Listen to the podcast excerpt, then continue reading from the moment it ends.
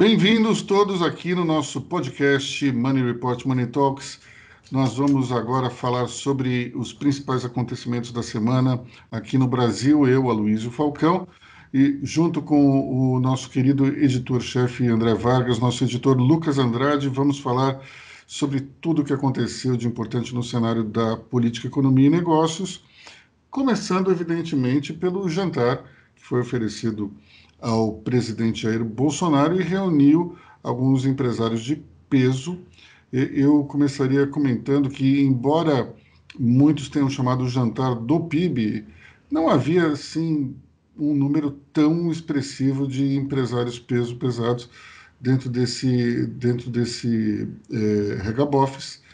Nós tínhamos ali quatro, cinco que realmente são, são muito grandes, mas o restante não desmerecendo, evidentemente, a capacidade de cada um, é, mas a gente não pode dizer que o, PIB estava presente ao jantar. É, era uma parcela importante de empresários, é, pessoas que, que têm a sua representatividade, e esse encontro gerou uma série de polêmicas e discussões nas redes sociais, a começar pelo fato de que o governo é, se aproveitando da adesão, é, deu a entender que havia um apoio maciço do empresariado a, a Jair Bolsonaro. Por outro lado, a oposição é, entrou em campo pelas redes sociais querendo um cancelamento das empresas que participaram através dos seus fundadores ou executivos é, de primeiro escalão. Então, nós tivemos aí uma situação um tanto quanto um cenário de animosidade em função do, do jantar. Eu, particularmente, antes de, começar, antes de passar a palavra para o André e o Lucas, acredito que é, participar de um jantar com o presidente da República não necessariamente configura um apoio. E acho importante é, esse tipo de, de encontro é, entre governo e empresariado, e me surpreende o fato de que isso não tenha sido feito antes. É, durante todos os governos que a gente viu recentemente, talvez tirando o Itamar Franco, esse tipo de situação era muito comum. Fernando Henrique separava, se me engano, a quarta-feira lá em Brasília para receber os empresários, para receber pessoas é, é, numa mesa que geralmente tinha no mínimo 10 pessoas, e daí ali se debatia, se conversava. É, no governo Lula tinha uma coisa semelhante, embora não fosse um jantar, era mais um, um, um café de final da tarde. O presidente recebia alguns empresários.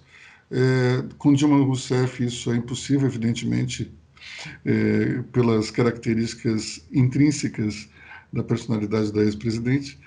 E, e Michel Temer, muito ativo na, na costura política com o empresariado também.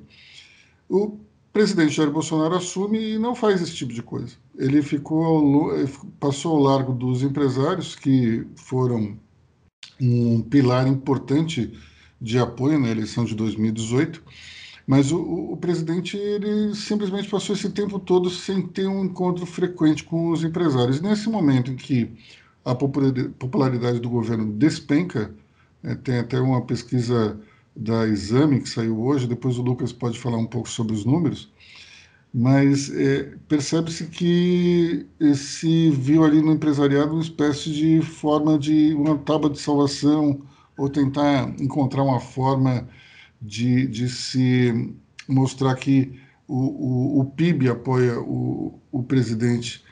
Bom, em relação a isso, como disse, não necessariamente ir a um jantar configura-se um, um apoio incondicional. Mas, ao mesmo tempo, a gente tem que pensar no seguinte: é, dentro dos, dos empresários, existe uma corrente é, de pessoas que são pragmáticas e querem que a economia dê certo. E muitos deles foram ao jantar, inclusive, para manifestar o apoio ao Paulo Guedes. No jantar não, não foi simplesmente um discurso de Bolsonaro, vários empresários tomaram a palavra e vários é, é, também questionaram o governo em relação à posição é, diante das vacinas, é, da necessidade de não se romper o teto de gastos públicos, enfim. Não foi exatamente uma situação na qual o Bolsonaro falou e foi ovacionado. Teve ali as palmas de praxe, é, mas não dá para dizer necessariamente que havia um apoio incondicional. Alguns empresários que participaram realmente é, manifestaram um apoio total e tiveram discursos é, bastante, eu diria, recheados de bravatas e que devem ter agradado muito a Bolsonaro. E para finalizar esse meu comentário, eu queria dizer o seguinte: se não tivesse o ministro Fábio Faria se envolvido pessoalmente nessa organização, esse jantar jamais teria ocorrido porque o, o, ministro Fábio Faria é extremamente bem visto pelo empresariado.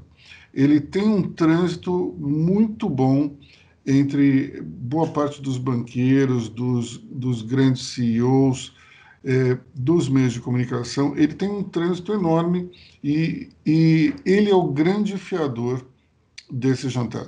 Não dá para dizer, ah, mas é porque é, o Bolsonaro é, conseguiu arregimentar. Não, quem conseguiu fechar a lista final foi o Fábio Faria. E, e muitos foram até em simpatia à figura do ministro.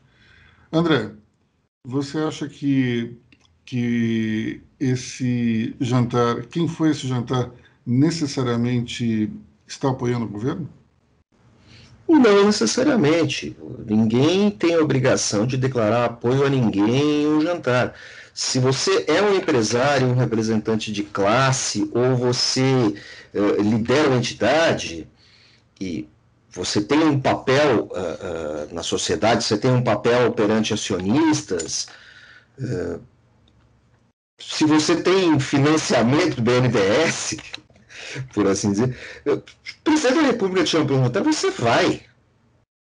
Você vai, é um evento, não é um comício, é um evento da presidência da República, onde estará a figura maior do executivo. E você vai até para fazer uma coisa que não se faz nesse governo, que você começou a falar, que é ouvir e ser ouvido. Uma coisa que não, é, ultimamente não se pratica em nenhuma esfera no, no Brasil, que é aquela velha arte do bater papo fulano não concorda, o outro tem um ponto de vista, para tentar estabelecer alguma amarração com relação à pandemia, no caso, e com relação ao orçamento, aos gastos públicos e tudo mais. Então, assim, gente conversando não faz mal para ninguém. Ninguém estava assinando cheque para o governo, o governo não estava distribuindo dinheiro para ninguém. Eu acho que as pessoas têm que ir lá e para conversar, porque é isso que se faz é, no mundo dos negócios, é isso que se faz na política. Como eu estava falando, ninguém, ninguém foi lá para assinar cheque, ninguém foi lá para emprestar apoio desbragado. Era um, um grupo de homens de negócios, um grupo de executivos e empresários que estavam lá para ouvir e ser ouvidos. Eu acho que faz parte do jogo. Você não pode ignorar simplesmente uma convocação presidente da República. Se nesse jantar fosse convocado o governador do Maranhão, provavelmente o governador do Maranhão iria ao jantar enquanto governador do Maranhão. É, é assim que é assim que funciona. E aí, Lucas, o que, que você acha? É, eu vou eu vou na linha também de que tudo isso foi organizado pelo, pelo Fábio Faria. É, isso eu acho que foi uma estratégia montada por ele, até para fazer um contraponto. Recentemente teve uma carta de empresários, economistas, ex-presidentes do, do Banco Central, ex-ministros da Fazenda, todo mundo cobrando uma postura do governo para acelerar essa, essa vacinação é, cobrando uma organização maior, um diálogo para poder controlar a pandemia para as atividades econômicas voltarem à normalidade. Então, eu vou nessa linha também, que tudo isso foi, foi uma resposta, foi organizado pelo Fábio Faria. Até mesmo a preparação, que foi anunciado esse jantar, o jantar ocorreu na quarta, ele foi anunciado, se eu não me engano, acho que na segunda-feira. É, tudo isso já está para criar, criar um, um, um, clima, né? já gerar repercussão. Aí veio a divulgação da lista, quem estaria presente. Então, assim, criou toda uma, uma situação para as atenções estarem voltadas para esse jantar. Eu acho que o ministro foi, o Fábio Faria foi bem sucedido nesse sentido de criar alguma, algum movimento positivo para o Bolsonaro, é, passando essa sensação de que o Bolsonaro é, teria um, um, apoio maciço do empresariado. Só que a gente está vendo agora com a repercussão que não, não foi bem assim. É, tudo isso. Mas, assim, como, como movimento, como estratégia de, de governo, de passar uma sensação de que o, o, o presidente está respaldado pelo empresariado, acho que o, o Fábio Faria foi bem sucedido. E também sigo nessa linha de que muitos ali compareceram como é, um respaldo também ao ministro Paulo Guedes. O Paulo Guedes está é, tá bem bombardeado aí, está bem numa situação delicada e pelos relatos, todos, praticamente todos os empresários mostraram que confiam no Paulo Guedes, é, que o Paulo Guedes precisa ser mantido no governo.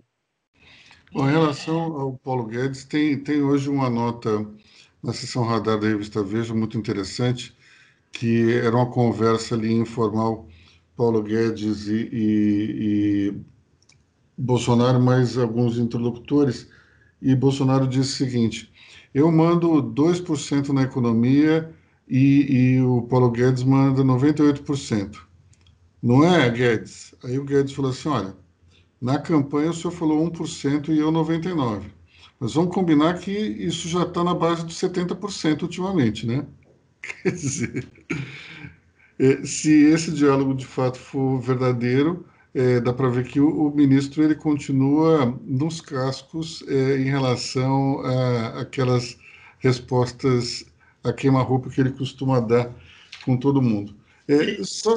só, só desculpa, só para complementar, quem também estava presente era o Tarcísio, né? Tarcísio Gomes, ministro da Infraestrutura, que é, captou o momento, né? Ele está comandando algumas concessões, concessões de aeroportos, é, é, terminais portuários, uma ferrovia lá na, na, Bahia. Ele também esteve presente nesse jantar e praticamente é, roubou um pouco a cena, né? Tanto que o, o Bolsonaro, para falar que é, os investidores estrangeiros acreditam no Brasil, ainda confiam no Brasil, ele usou o caso da, das concessões, é, principalmente do, dos aeroportos. Então, assim, Nesse momento que o, o Paulo Guedes está tá na Berlinda e está sendo fritado, o Tarcísio surge é, novamente como, como alguém que o Bolsonaro usa para mostrar que o governo está avançando. É interessante porque é, nós tivemos essa grande notícia que foi do, do, do leilão né, do, das concessões aeroportuárias.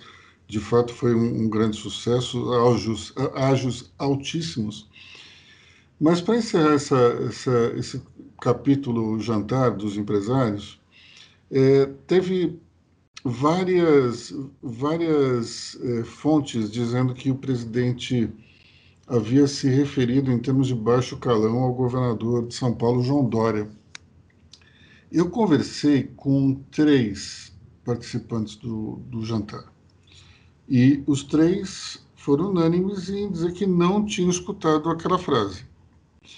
Então, o que eu acho que pode ter acontecido?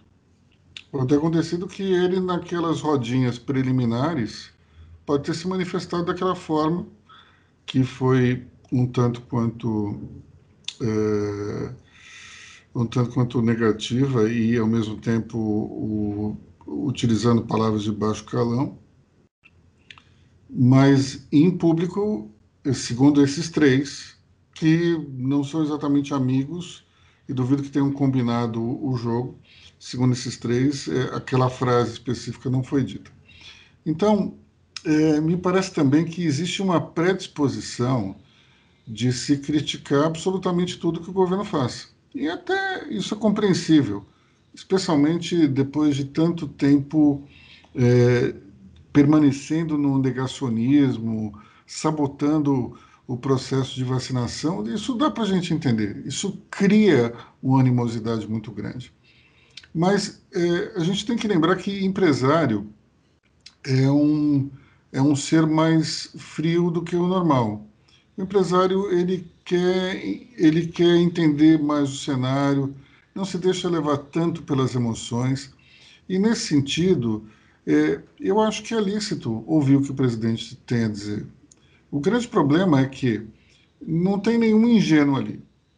E todos sabiam que poderiam ser arrolados como apoiadores do governo e sofrer ataques na rede social. Todos sabiam. É, não, não dá para gente dizer, essa altura do campeonato, que é, a cultura do cancelamento é uma coisa, é uma novidade. Não é. Todo mundo sabe que isso acontece. Então, é o preço a pagar. Né? Acho que antes de aceitar o convite, deve, eles devem ter pensado é, se era ou se não era, é, se isso poderia afetar ou não os negócios. O fato é que isso a gente só vai saber no futuro. Eu, particularmente, acho que é, daqui a um mês ninguém lembra direito quem foi, quem não foi, quem deixou de ir. É, você tem aí uns nomes mais famosos que até podem ser lembrados. Mas, para você ter uma ideia, eu conversando com um desses três que foram ao jantar, me falaram do nome de alguém que tinha ido que não apareceu em nenhuma lista. Ninguém falou nada a respeito dele. Ou então, se falou, foi muito ampassando. Então, eu acho que daqui a um mês, um mês e pouco, ninguém lembra mais desse jantar. Até porque a dinâmica do Brasil ela é tão, ela é tão maluca que outra coisa vai acontecer, vai tirar é, o interesse em torno desse jantar, a gente vai esquecer rapidinho eu acho que já, já aconteceu e acho que já ninguém mais fala desse jantar, né? Da CPI, Tem coisas acontecendo que para o fim de semana a pauta já é outra. Você fala da CPI?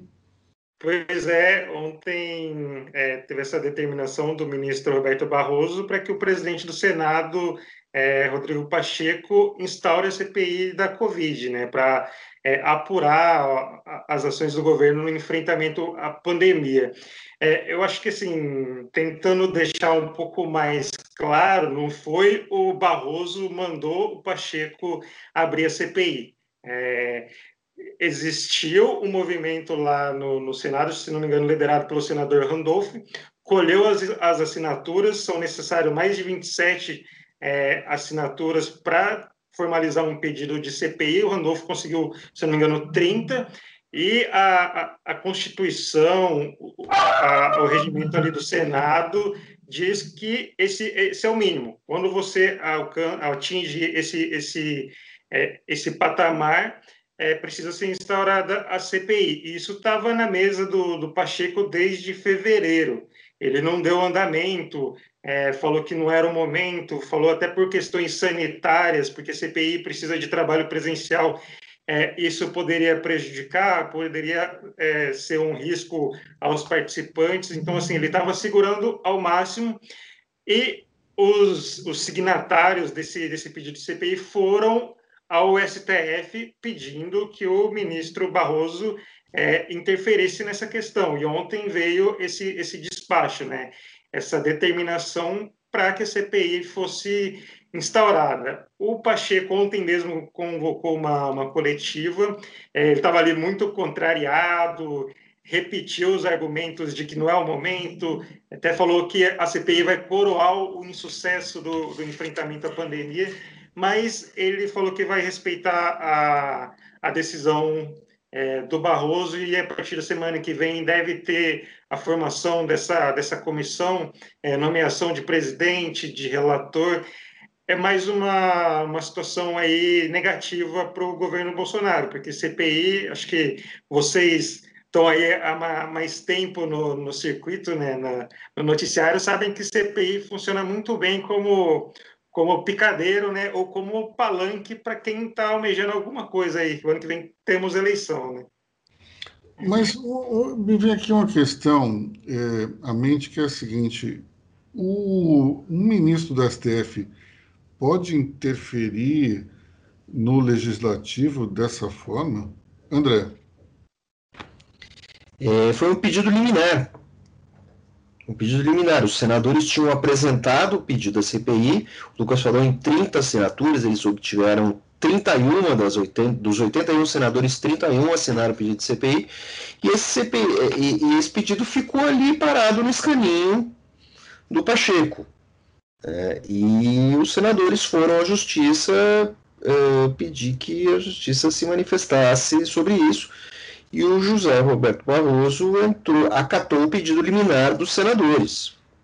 Não sei, mas de qualquer maneira, é, a gente está numa situação na qual um ministro do STF pode fazer isso, tem o poder de obrigar o presidente do Senado a aceitar um, um, um pedido?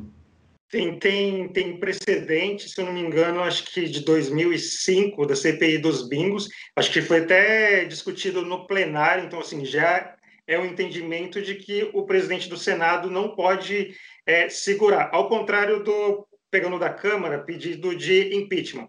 É, ali a avaliação é do presidente da Câmara, não, não, o, o STF não pode obrigar o presidente da Câmara a, a abrir esse pedido.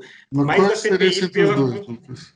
Oi? Qual a diferença entre um pedido de impeachment e, um, e este de CPI? Eu acho que está ligado mais à Constituição, do que a Constituição diz se é constitucional ou não. Lá na Constituição é, diz, pelo entendimento que, que a gente até acabou é, lendo, tudo mais, acompanhando, é, o presidente do Senado não pode segurar um pedido de CPI quando tem a, as assinaturas. É, ele pode ali esperar tudo mais, mas ele não pode é, segurar o tempo todo. Bom, antes de passar a palavra para o André, eu só vou, só vou dizer o seguinte: é, não só pode, como faz isso sempre, né? E você, o que tem de pedido de CPI com um monte de assinatura que fica engavetado é é uma quantidade gigantesca. Mas é, talvez aos olhos da lei isso não seja permitido, mas é uma, digamos, transgressão que todos os presidentes de Senado e Câmara sempre fizeram. Né? Vamos lá, André. Não, só para lembrar o seguinte: CPI não é impeachment, em primeiro lugar, e são casas diferentes. Né? O, o, a Câmara representa o povo e o Senado representa os estados. O pedido de CPI ele, ele pode terminar no processo de impeachment ou não. O processo de impeachment ele já, ele já vai direto em cima do, do, do chefe do executivo. Então é, é, é diferente, é, são processos que têm dinâmicas diferentes. E o, o pedido de, de CPI da pandemia ele é para apurar todas as ações do governo. Ele é um processo, ele é, ele é vertical. Então, volta e meia, o, o uma CPI da pandemia pode determinar ou pode descobrir, sei lá, que o grande culpado é outra pessoa, que é o ministro. É, é, pode dividir essa culpa com os governadores por não haver uma, uma, uma política unificada, por haver uma espécie de desobediência constitucional dos governadores, que eu acho meio furado, mas tudo bem, é só a minha opinião. Mas é, são, são questões diferentes. Vamos lá, Lucas. Só enquanto a gente é, grava aqui, igual a gente sempre fala aqui no Brasil, a gente está falando uma coisa, daqui meia hora ela pode mudar completamente. Então, enquanto a gente grava, o Bolsonaro já tweetou sobre o assunto, ele divulgou um vídeo, estou vendo aqui, ele está bravo, e ele fala, fala sobre isso. Em resumo, é, ele questiona a decisão do Barroso, que foi de uma forma democrática, e indica que é só para apurar é, ações do governo federal. É, ele fala que isso exclui, por exemplo, investigar governador que, porventura, tenha desviado recursos federais do combate à pandemia. Aí ele escreve aqui, ó, o Barroso se omite a não determinar ao Senado a instalação de processo de impeachment contra ministros do Supremo, mesmo a pedido de mais de 3 milhões de brasileiros. Acho que aqui ele se refere ao Alexandre de Moraes, é, tem pedido de impeachment do Alexandre de Moraes por conta do, do inquérito das fake news. E aí ele escreve aqui que mostra que ele partiu para o confronto, né? É, em relação ao Barroso. Falta-lhe coragem moral e sobra-lhe imprópria militância política. Ou seja, teremos mais um cenário caótico pela frente. Bom, e ele usou uma palavra interessante, politicália, né? Politicália e ativismo judicial é, realmente é complicado. Agora, do ponto de vista jurídico, uma, você pode ter 180 milhões de assinaturas, que isso não quer dizer nada. Do, é, porque a, a, o nó da questão é, se você tem um número X de assinaturas dentro do, do Senado, o presidente da casa, em tese, deveria ter que acatar esse pedido de CPI. Isso é uma coisa. Outra coisa é você, você ter um abaixo assinado.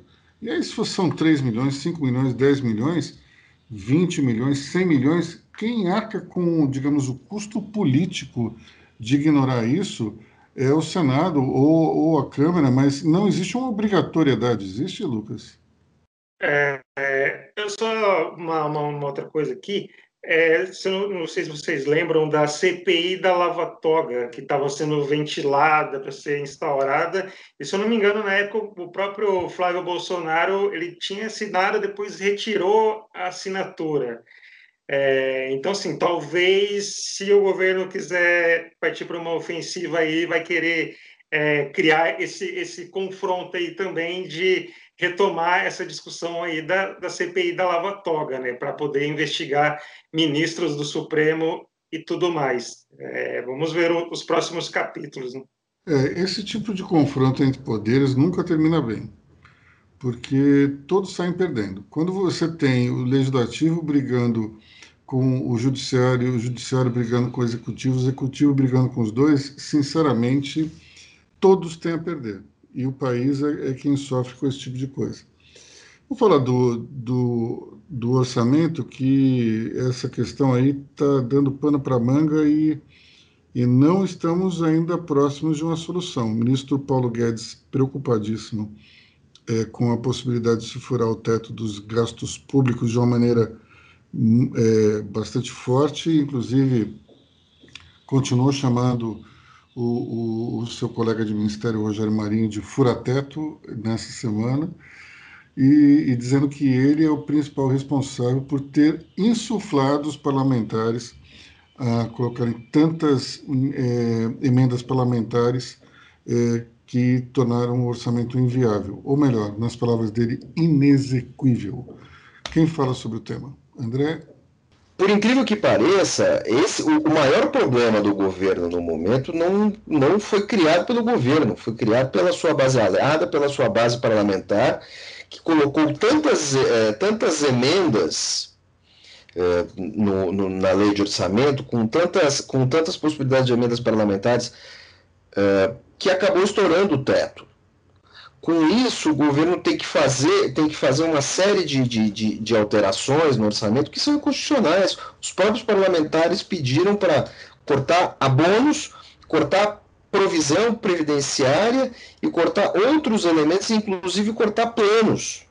Planos, plano de financiamento, plano safra, ou seja, eh, as emendas acabaram por encaixotar o governo. E praticamente o legislativo obriga o executivo a cometer ilegalidades. Tudo isso pode terminar também numa CPI. E, e isso sim pode dar um processo de impeachment. Agora, quem é que vai julgar o impeachment? Quem é que julgaria o impeachment de Bolsonaro por furar o teto de gastos, sendo que quem o obrigou a furar o teto de gastos foi o próprio legislativo? Você cria, seria... você cria um problema sem fim. É, não seria a primeira vez que o, o legislativo entraria num, numa situação contraditória, né? Vamos lembrar um pouquinho do mensalão.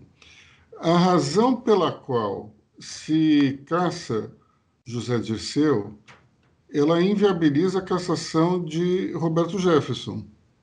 E a razão pela qual se caça Roberto Jefferson inviabiliza a cassação de José Dirceu. O José Dirceu foi caçado porque ele, ele conspirou para, é, para é, criar um esquema de corrupção e, e abastecimento de verbas ilegais junto aos parlamentares, denunciado por Roberto Jefferson.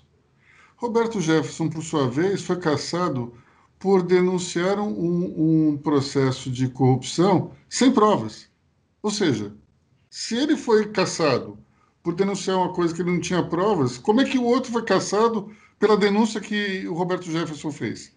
É um negócio sem pé nem cabeça, mas enfim, esse é o nosso legislativo.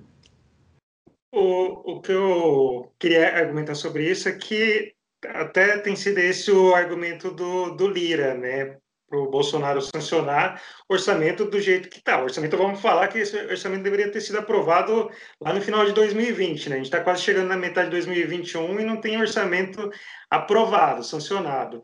É, ele está tentando garantir para o Bolsonaro que não vai ter, vai correr risco de, de impeachment, como aconteceu com a Dilma, que foi respaldado com o relatório do Tribunal de Contas da União e tudo mais. O Lira está garantindo para o Bolsonaro, não sei se dá para confiar na palavra dele, é, que não, não vai ter impeachment. Eu acho que uma, uma grande questão que talvez pese agora com relação ao orçamento seja na mensagem que você passa para o mercado financeiro, para os investidores. Ontem a gente até repercutiu uma, um relatório do BTG Pactual sobre esse cenário de é, explosão de gastos, é, não, não, não tem responsabilidade fiscal, o dólar pode chegar a 6,40 no final de 2021. Imagina o cenário negativo para o governo com essa disparada do dólar. E afeta a inflação, afeta o preço do combustível, afeta tudo. Eu acho que Bolsonaro está numa grande sinuca de bico entre criar um, um conflito aí com, é, com sua base aliada. É, esse orçamento foi, foi construído com, com essa base governista, tanto que a presidente da Comissão do Orçamento hoje é ministra do Bolsonaro, a Flávia Arruda. Então, assim, é uma situação bem, bem delicada. Vamos ver quem o Bolsonaro vai desagradar. Bom, nesse caso é a história. O Arthur Lira poderia completar a frase não haverá impeachment, mas haverá inflação e dólar alto, né? Com certeza isso ocorrerá. E não elimina o risco de impeachment, né? Porque pode chegar no ano que vem, ele falar que era responsabilidade do Bolsonaro e tudo mais, ter um desacordo entre os dois, e aí. E daí é ele fala pegadinha, pegadinha, e, e aceita um pedido de impeachment. Uh, só, só lembrar que se a gente tivesse Estados Unidos, teria ocorrido o famoso shutdown no governo, hein? Não é? é se o orçamento não tivesse sido votado até agora, o governo estava em shutdown. E tem um, tem um risco de paralisação da máquina pública, né? De várias, de várias coisas é, que precisam de dinheiro aí para poder funcionar. É, e se continuar essa situação se prolongar, corre o risco de paralisação de vários, vários serviços, vários é, órgãos do governo. Está uma situação bem, bem delicada, sem falar que se ele for sancionado do jeito que está, vai ter contingenciamento, né? vai inviabilizar muita coisa, principalmente no segundo semestre. Essa questão da, da, do contingenciamento, eu, eu fico imaginando o que aconteceria, por exemplo, com o IBGE. Ele teve 96% de sua verba cortada e isso até inviabilizou o, o censo que seria feito esse ano. Então, eu fico imaginando, se vai contingenciar mais verba, o que acontece num órgão que já teve quase tudo contingenciado? É, é, vai ser realmente problemático. Bom, vamos falar agora sobre pandemia de uma maneira geral. Eu acho que seria interessante a gente começar falando sobre essa é, proibição de missas e cultos que o Supremo acabou decretando. É, Lucas, como é que foi isso aí? Então, essa, essa questão chegou a, a, ao, ao, Supremo. É, tinha um, um, pedido, se eu não me engano, acho que do PSD, é, com relação apenas aqui ao estado de São Paulo, questionando uma determinação do, do governo, né, do governador João Dória, de restringindo é, o público em cultos e missas, templos, igrejas e tudo mais, em razão da, da pandemia. É, só que, ao mesmo tempo, tinha uma outra ação de uma, de uma associação de juristas evangélicos é, que estava com o ministro Nunes Marques. Essa de São Paulo estava com o Gilmar Mendes e essa outra com o Nunes Marques, que era de, do ano passado ainda. Estava todo mundo com atenção para essa, pela, pela decisão do Gilmar Mendes, e aí no sábado à noite, já praticamente de noite, é, veio a, a, decisão do Nunes Marques liberando a presença de, de público em, em templos e igrejas. É, sábado foi véspera é, da Páscoa. Isso, para variar, gerou repercussão, é, polêmica e tudo mais, e a discussão foi para o plenário do, do STF é, entre terça, quarta e quinta-feira, né? É, e a, a, maioria do STF seguiu a, aquela lógica de que os estados, as prefeituras têm autonomia é, de determinar medidas mais, mais restritas, né, como o fechamento de templos e, e cultos. A minha, minha opinião, Luiz, é que assim, essa discussão é uma grande perda de tempo. Assim, é, é incrível como uma discussão dessa tenha chegado ao STF, tenha tomado essa proporção toda, porque em nenhum momento essas determinações dos estados, das prefeituras, estão proibindo liberdade de culto, da pessoa manifestar a fé. O que está em, tá em discussão, em voga, é a abertura do, dos espaços.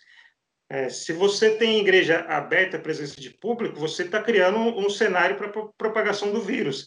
Então, assim, é, uma, é um, é um absurdo que a gente tenha, esteja perdendo tempo com esse tipo de discussão, se deve abrir ou não, quando o STF já determinou que os estados e prefeituras têm autonomia.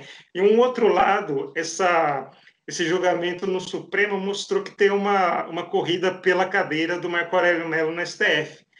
É uma disputa aí é, entre o Procurador-Geral da República, o Augusto Aras, e o agora advogado-geral da União, André Mendonça. Os dois é, tentando aí uma, uma disputa que chega a ser até constrangedora, para mostrar quem é mais alinhado com o Bolsonaro, quem mais defende as ideias do Bolsonaro. E, por outro lado, tem o ministro Nunes Marques, que mostrou toda a sua lealdade ao Bolsonaro. Bom, dentro desse, desse aspecto aí, eu gostaria de, de fazer apenas um comentário, que é o seguinte. É, a gente tem é, vários missionários utilizando a televisão para pregar eh, os seus cultos. A internet. Nós vimos aí na comunidade evangélica nos últimos meses muitos pastores usando até o Instagram, as lives do Instagram, para se comunicar com a sua base de fiéis. Então eu me pergunto, para que fazer um culto físico com pessoas na igreja? E eu respondo: para arrecadar dinheiro. Isso é imoral.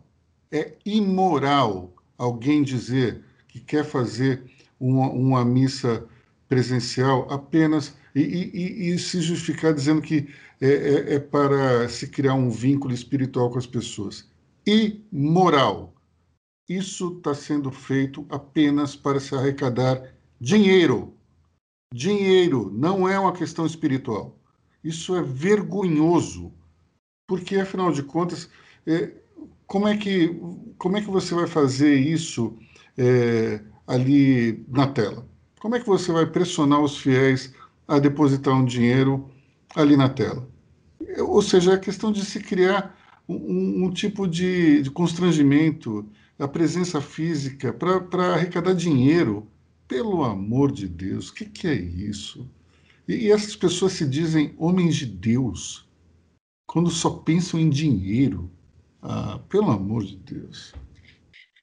Só, só mais um complemento ao seu comentário, Luiz. A gente tem visto aí que vários líderes religiosos é, que atuaram por esse lobby para abertura de templos e tudo mais, vários deles moram nos Estados Unidos e vários já foram vacinados.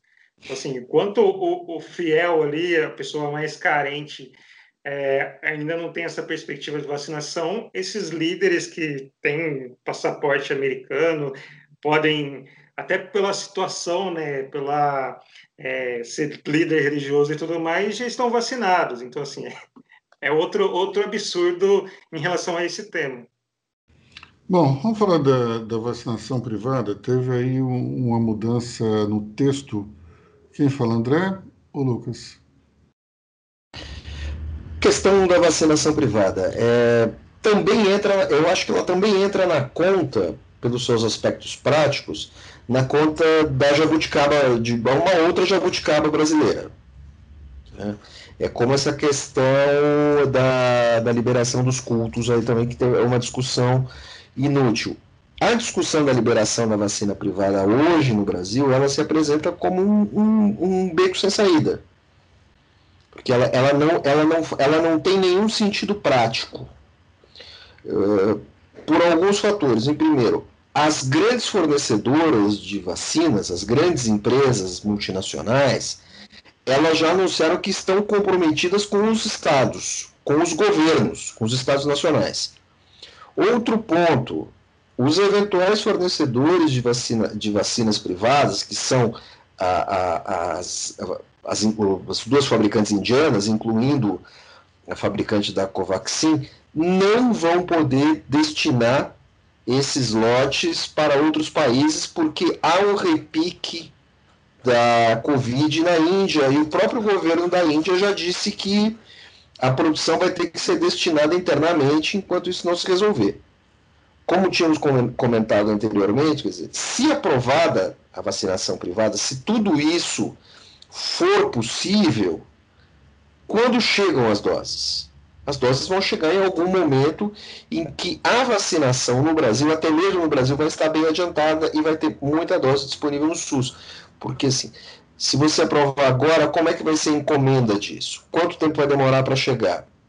Então, assim, é, é, é uma discussão que ela começa tardiamente e cria um beco sem saída. Cria um beco sem saída. De fato, quem, quem for, quem for a favor da vacinação privada, quiser isso e colocar dinheiro para isso, deve perder dinheiro. Deve perder dinheiro. Olha, mas tem um ponto aí que, que a gente precisa sempre ressaltar e fazer, o, o fazer uma reflexão, que é o seguinte. É, nós temos uma iniciativa muito interessante que é da Luiz Helena Trajano, de envolvimento no processo da vacinação, no qual é, ela quer que o Brasil inteiro esteja vacinado até setembro. Esse movimento ele não ele foi criado ainda no momento que não tinha uma regra definida e até durante muito tempo o que perseverou dentro do Congresso foi a visão de que 100% dos, das doses adquiridas pela iniciativa privada teriam que ser doadas para o SUS. Então, o, esse movimento da Luiz Helena, ele não está somente voltado para a compra de vacinas mas sim também da colaboração do setor privado para o processo da vacinação como um todo. Então, é, é, contribuições na área de logística, de armazenamento, é, na própria preservação das vacinas, é, estudos que podem ser feitos para otimizar o processo, é, tudo isso está no bojo do projeto da Luiz Helena. Então, é, a gente pode afirmar que se por um lado, não existe a possibilidade de se entregar a vacina a tempo é, para um, um, esse momento de escassez, por outro lado, a iniciativa privada pode ajudar bastante o governo é, em, sobre vários aspectos. E, e, esse grupo da Luiz Helena, que se reúne é, periodicamente através da, da, da, do Zoom ou de outro mecanismo, não me lembro agora qual é, é, tem sido bastante profícuo nesse sentido. Ontem, inclusive, teve uma reunião, a Cristina Falcão presenciou e, e, e viu que tem muitas iniciativas interessantes que podem ajudar todo o processo. Então, é, se você está nos ouvindo, é, tem interesse em contribuir é, para a iniciativa da Luiz Helena, é só procurar pelo site que ela criou. Se você colocar Luiz Helena Movimentos Unidos pela Vacina, no Google vai chegar lá e você pode dar a sua contribuição. Bom, fechando essa questão aí da, da vacinação privada, eu acho que seria interessante a gente falar é, do estoque que está sendo criado de vacinas para honrar a segunda dose e usar até o exemplo do que aconteceu na Inglaterra, porque muita gente não entende como é que a gente tem 45 mil eh, milhões de doses eh, produzidas e entregues e somente 24 milhões eh, aplicadas. André, explica para a gente essa questão. À medida que, à medida que a, a, a vacinação se expande, eh, você tem que ter um cuidado logístico muito maior para garantir a segunda dose na, no momento certo. Eu vou citar um caso, teve um município do Rio de Janeiro, se eu não me engano, Duque de Caxias, que eles tiveram um problema, o prefeito fez uma bobagem, anunciou que tinha vacina para todo mundo, a cidade tinha 80 mil, 80 mil pessoas com mais de 60 anos e só tinham 22 mil vacinas que estavam direcionadas a um público mais velho. O que, que eles tiveram que fazer? Cancelaram a vacinação, aplicaram uma parte das vacinas e deixaram a outra metade guardada para os já vacinados. Que é isso que você tem que fazer. Só que o que, que acontece? À medida que você vai descendo a pirâmide etária, você vai expandindo a base, você tem que ter um estoque cada vez maior de vacinas para aplicar a segunda dose. A gente está, em alguns locais do Brasil já estão vacinando pessoas de 63 anos. Então você vai ter que ter muita dose em estoque. No Brasil, a gente não pode correr o risco de que aconteça o que aconteceu no Reino Unido, que foi o primeiro país a começar a vacinação, e quando isso ocorreu, é, houve praticamente um estouro da boiada, porque os grupos prioritários estavam sendo vacinados, só que as caixas de vacina eram abertas, chegava no final do dia e sobrava vacina.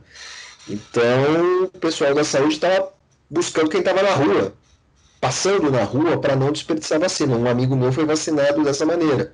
Estava saindo da estação do metrô e ganhou a vacina. Bom, para finalizar, então, vamos é, entrar na, num último assunto que é a segunda dose na, na terceira idade, que aparentemente nós temos aí um, um grupo é, de pessoas que estão gazeteando a continuidade da, da, da vacina. André, fala para a gente, ô Lucas, vamos lá. Eu eu estava pensando num termo adequado, mas o termo que surgiu foi esse mesmo. Coisa, co, gazeteando é coisa de gente que está quase no grupo prioritário. Pois é, Luiz, tem, tem surgido esse, esse problema aí, é, as pessoas recebem a primeira dose e estão esquecendo, estão é, relaxando e não estão indo tomar a segunda dose. Acho que tem uma diferença aí de tempo entre a Coronavac e a vacina de Oxford. Eu não, não, não, não sei falar agora de cabeça quanto tempo de uma e, e da outra, mas tem, tem isso que eu acho que é uma, faz parte de um certo relaxamento, né? De a pessoa receber essa dose e depois já não, não ir tomar a, a segunda. Eu, eu, confesso que já tomei algumas vacinas, não, não lembro qual de cabeça qual, de precisa de mais doses. Isso já adulto também toma a primeira e aí depois não toma não toma a segunda. Mas só que como a gente está falando da, da, da pandemia, dessa necessidade, isso isso é, é muito grave porque pode não, não ter a resposta adequada. É, quem toma essa primeira dose pode não ficar totalmente imunizado e continua é, vulnerável.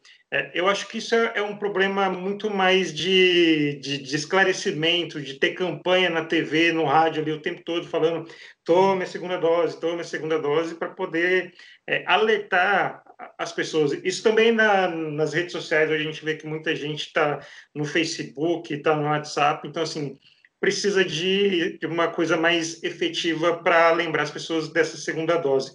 Claro que tem uma população que ainda tem um acompanhamento de profissionais da saúde, é, de agentes da saúde, isso em casa, nos postos e tudo mais, mas é, tem essa população que tem um pouco mais de, de autonomia, está mostrando um descuido aí que não, não, não, pode, não pode acontecer. Bom, para encerrar nossa conversa de hoje, só fazer um comentário final, que é o seguinte: eu, eu vejo aqui ali muita gente postando nas redes sociais que ah, há inúmeros casos de pessoas que tomaram as duas doses de Coronavac e foram contaminados. É, é o seguinte: isso é algo comum não é exatamente é, algo que deveria ser, é, é, digamos, estatisticamente é, aceitável, mas acontece também. quantas vezes é, as pessoas já não tomaram vacina de gripe e ficaram gripadas? Isso acontece. É, o fato de você tomar uma vacina e pegar a doença significa que os efeitos dessa doença elas podem ser minimizados. Agora, eventualmente pode haver até um óbito, isso acontece, isso, é, isso faz parte, infelizmente, dentro do, do, dos estudos clínicos. Se não me engano, a possibilidade de um óbito, pelo que eu li, se a memória não está me falhando, é 0,3%, mas existe é, essa possibilidade. Agora, queria lembrar vocês um caso particular que aconteceu comigo quando eu era garoto. Eu, houve um surto de poliomielite em São Paulo e todas as crianças foram levadas é, para a vacinação. E eu lembro especificamente de um garoto que se vacinou junto comigo e ele teve polio, infelizmente. Então, a gente tem que entender que a vacina ela não tem 100% de eficácia e às vezes, é, novamente, é, por um infortúnio, esse tipo de coisa acontece. Mas é, a gente não pode usar esses casos para minar a credibilidade da vacinação e achar que ah, se é para pegar, então eu não preciso de vacina. Não, é, a chance de você pegar aumenta muito e os efeitos eles se tornam muito mais perniciosos. É, os estudos são muito contundentes em mostrar que os efeitos são muito mais é, é, é fáceis de enfrentar quando a pessoa toma a vacina e raramente essas pessoas vão para uma UTI. Portanto, vamos reforçar: vacina é algo importante, importantíssimo e é obrigatório é, para todo mundo que quer combater o, o, o, coronavírus e não quer que a economia, a economia fique paralisada como ela está agora. Então, mais de uma hora de, de gravação, chega, né, pessoal? Acho que já alugamos demais os nossos ouvintes. Eu me despeço é, de vocês, desejando um grande fim de semana e até a semana que vem. Pessoal, até a semana que vem. Tchau, tchau, pessoal. Até a próxima.